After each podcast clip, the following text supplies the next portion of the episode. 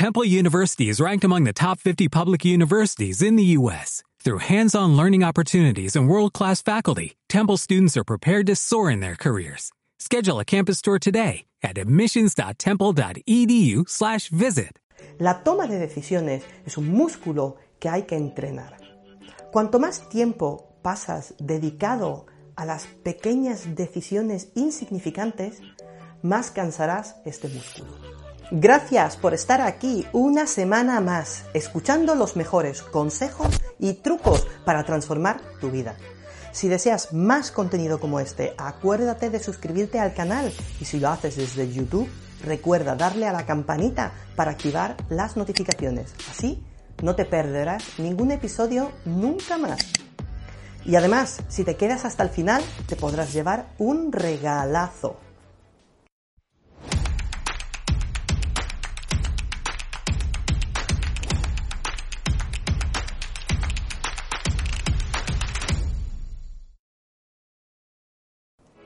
Hemos llegado a un punto donde todos los coaches, mentores y autoproclamados gurús del cambio te vienen a contar que cambiar cosas en tu vida es fácil y es como vivir en el país de las gominolas y los unicornios. Un tato, oiga. En esta vida nada es fácil, nadie dijo que lo fuera, pero oye, el que algo quiere, algo le cuesta. Mira, si me vienes siguiendo ya sabrás que no te cuento trolas. Y también tienes claro que lo que cuento y explico aquí no es para todo el mundo. Hay que ser de una pasta diferente. Así que ahí va. Hoy tampoco te quiero engañar ni te quiero convencer. Lo que vengo a explicarte puede que te parezca súper sencillo y facilísimo de realizar, pero no, no, no lo es. Los hábitos, son esas costumbres que tienes y que con frecuencia ni sabes cómo narices las has implantado. Como por ejemplo ponerte el cinturón cuando te subes al coche o repasar las ventanas de toda la casa antes de salir para asegurarte que todas están cerradas. Sean lo que sean, esas costumbres las tienes porque en su día y por algún motivo empezaste a hacerlas de esa expresa manera y te obligaste a ti mismo a repetirlas cada vez que se daba la causa X, el disparador. Una vez que se convierte en costumbre, ya te olvidas por completo del disparador y el esfuerzo de tener que ejecutar ese hábito. En el caso del cinturón de seguridad, es porque la ley te obliga. Te lo enseñaron en la autoescuela, lo repetías en cada práctica y lo llevas realizando desde entonces, cada vez que te subes al coche. Ahora incluso en los asientos traseros, que también costó acostumbrarse. En el caso de las ventanas, quizás sea debido a que, no sé, alguna vez dejaste una ventana abierta, llovió y se te puso la casa perdida de agua. Y así mismo es como puedes crear hábitos nuevos e incluso cambiar los que ya tienes.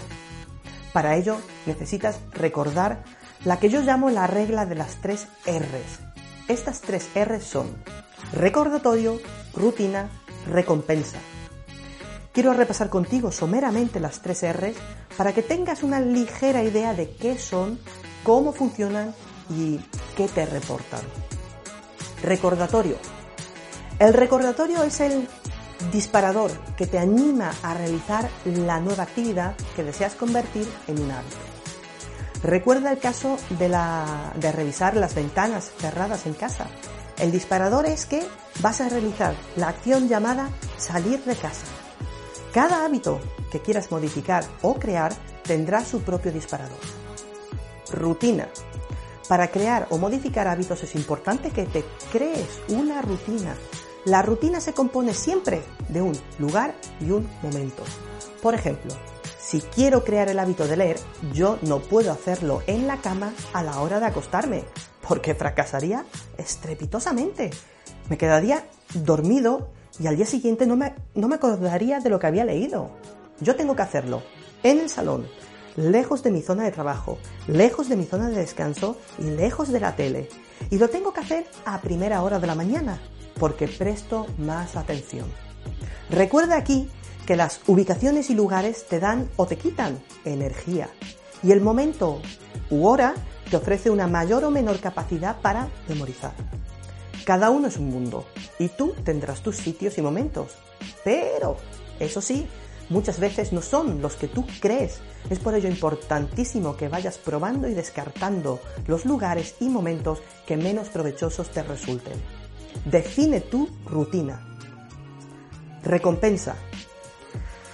¿Sabes esos momentos en los que te das cuenta que has hecho algo mal, que has fracasado o que no has actuado correctamente?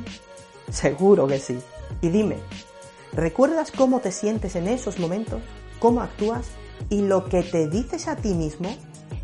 Llegas a decirte cosas muy feas. Muy feas, que no le dirías ni a tu peor enemigo.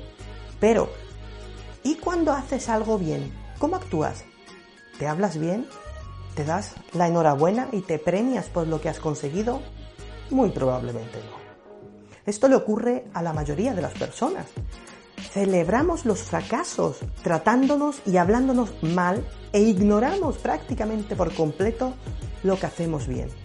Como si eso debiera ser la norma.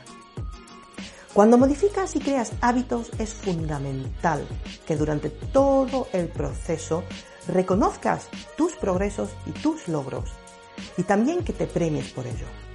Si te has puesto como meta leer 20 páginas al día y lo consigues, Premiate por haberlo conseguido, con lo que sea que tengas a mano y te puedas permitir.